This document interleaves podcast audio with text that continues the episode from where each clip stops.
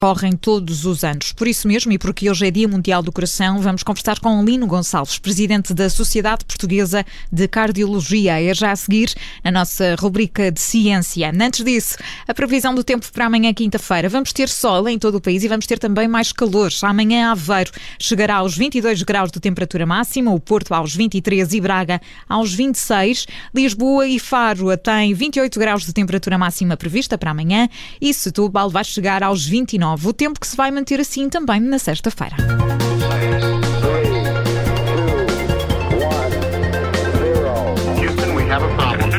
Hoje celebra-se o Dia Mundial do Coração. As doenças cardíacas continuam a ser a primeira causa de morte em Portugal e no mundo. A nível mundial, mais de 500 milhões sofrem de doenças cardiovasculares. E a Sociedade Portuguesa de Cardiologia pretende assinalar este dia com o mote Nunca é cedo para começar a prevenção cardiovascular.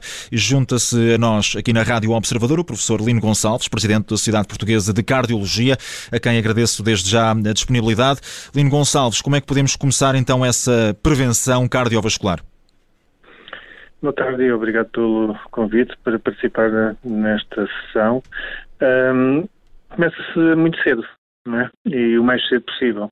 E, e, nesse aspecto, nós estamos aqui em Braga para comemorar o Dia Mundial do, do Coração com o objetivo de chamar a atenção para esta necessidade de prevenção e de motivar todos, quer os adultos, quer também as crianças, para se preocuparem com o controle dos seus, dos seus fatores de risco. Quando diz o mais cedo possível, há alguma idade recomendada? É mesmo a partir da infância, não é? Porque nós sabemos que a aterosclerose, por exemplo, uh, começa, uh, digamos, cedo na vida, por volta da adolescência. E, portanto, quanto mais cedo se começar a fazer o controle dos fatores de risco, nomeadamente da hipertensão, do colesterol, da diabetes e do tabagismo, melhor, não é? E daí que seja muito importante fazer uma alimentação saudável e também, obviamente, exercício físico regular.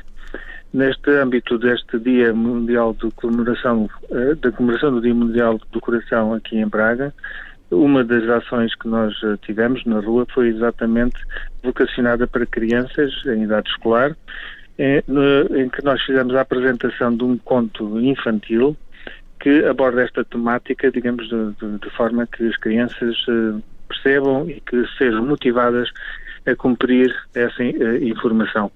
Porque as crianças, pode perguntar, não é? Porque, de facto, uh, existem dois motivos para apostar nesta população, porque no futuro vão ser adultos e assim já estão pré-formados e capacitados para receber mais informação quando forem adultos, e depois também já foi demonstrado que eles têm um papel extremamente poderoso.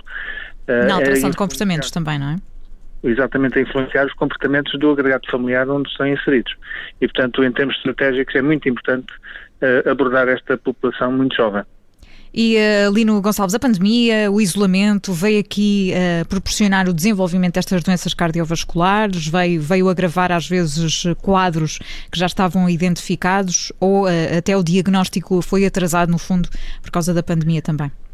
É um misto de todas essas questões, não é? Por um lado, a pandemia e o facto das pessoas terem estado confinadas fez com que elas uh, reduzissem a sua capacidade para fazer exercício físico e a sua disponibilidade para fazer exercício físico.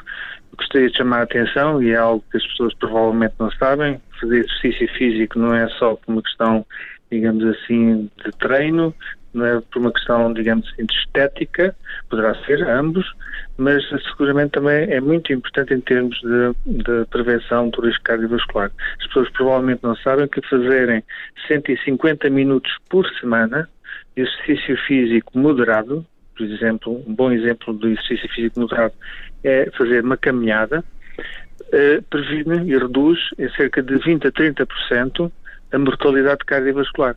Existem poucos uh, tratamentos que tenham um impacto tão poderoso na da mortalidade cardiovascular como, uh, por exemplo, o exercício físico. E nós sabemos que, de facto, durante este período de confinamento, as pessoas fizeram um pouco exercício físico. Por outro lado, também é natural que, estando em casa, que tenha havido alguma tendência para alterar hábitos alimentares, no sentido de uh, comerem coisas que eventualmente façam, uh, digamos, menos bem ao coração. Nós temos aqui a falar mais ou menos de, de um período de talvez cerca de, de ano e meio, mais ou menos o tempo de, desde o início da, da, pandemia em Portugal, em que, como sublinhava, uh, muitos ficaram em casa, acabaram por ter uma vida um pouco mais sedentária.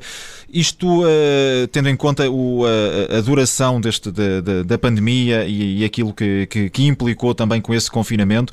Podemos ter agora, em breve, a curto, médio prazo, problemas, mais problemas cardiovasculares por causa uh, destes mudanças, destas mudanças de hábitos uh, por parte dos cidadãos? O, efeito raramente é tão imediato, não é? Uh, e, portanto, é natural que possa haver eventualmente algum impacto. Houve impacto seguramente naquilo que foi referido há bocado, isto é, o acesso dos doentes a cuidados de saúde foi diminuído, porque, digamos, o Serviço Nacional de Saúde estava muito vocacionado para a abordagem dos doentes com Covid, não é? e por outro lado também a população estava com receio de, de recorrer aos cuidados de saúde eh, e, portanto, ambos motivaram que as pessoas se afastassem um pouco e que, digamos, atrasassem um, bocado eh, sua, o seu diagnóstico e, eventualmente, o seu tratamento. Portanto, eh, pode de facto eh, aparecer algum impacto. Não diria tanto por essa falta de exercício ou eventualmente da alimentação, porque não há um efeito assim tão imediato. Acontece depois ao longo dos anos que, que se vão seguir. Agora, o que poderá ter algum impacto mais precoce é de facto esta interrupção no diagnóstico e no tratamento das doenças cardiovasculares que a pandemia Covid eventualmente determinou e que nós agora estamos a tentar recuperar essas listas de espera para tentar voltar àquilo que era a normalidade. Já aqui nos eh, indicou esses 150 minutos por semana de exercício físico que ajudam a reduzir 20 eh, a 30% da mortalidade.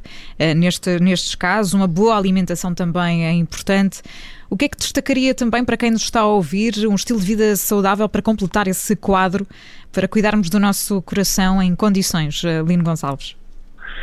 Essencialmente uma alimentação uh, saudável no sentido de restringir o consumo de gorduras saturadas, não é?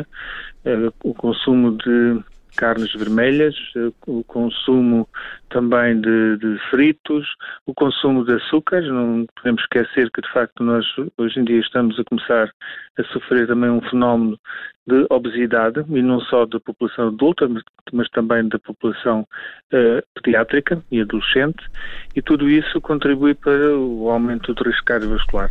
Também, obviamente, também faz parte desses hábitos saudáveis, beber eh, bebidas alcoólicas em quantidades moderadas uhum. e abster-se de fumarem e de, portanto, de terem, eh, digamos, as consequências nefastas que esses comportamentos negativos têm sobre a saúde das pessoas. Lino Gonçalves, agradeço-lhe ter estado connosco neste Dia Mundial do Coração. É presidente da Sociedade Portuguesa de Cardiologia. Juntou-se a nós no nosso programa de ciência. Obrigada. O meu gosto é meu.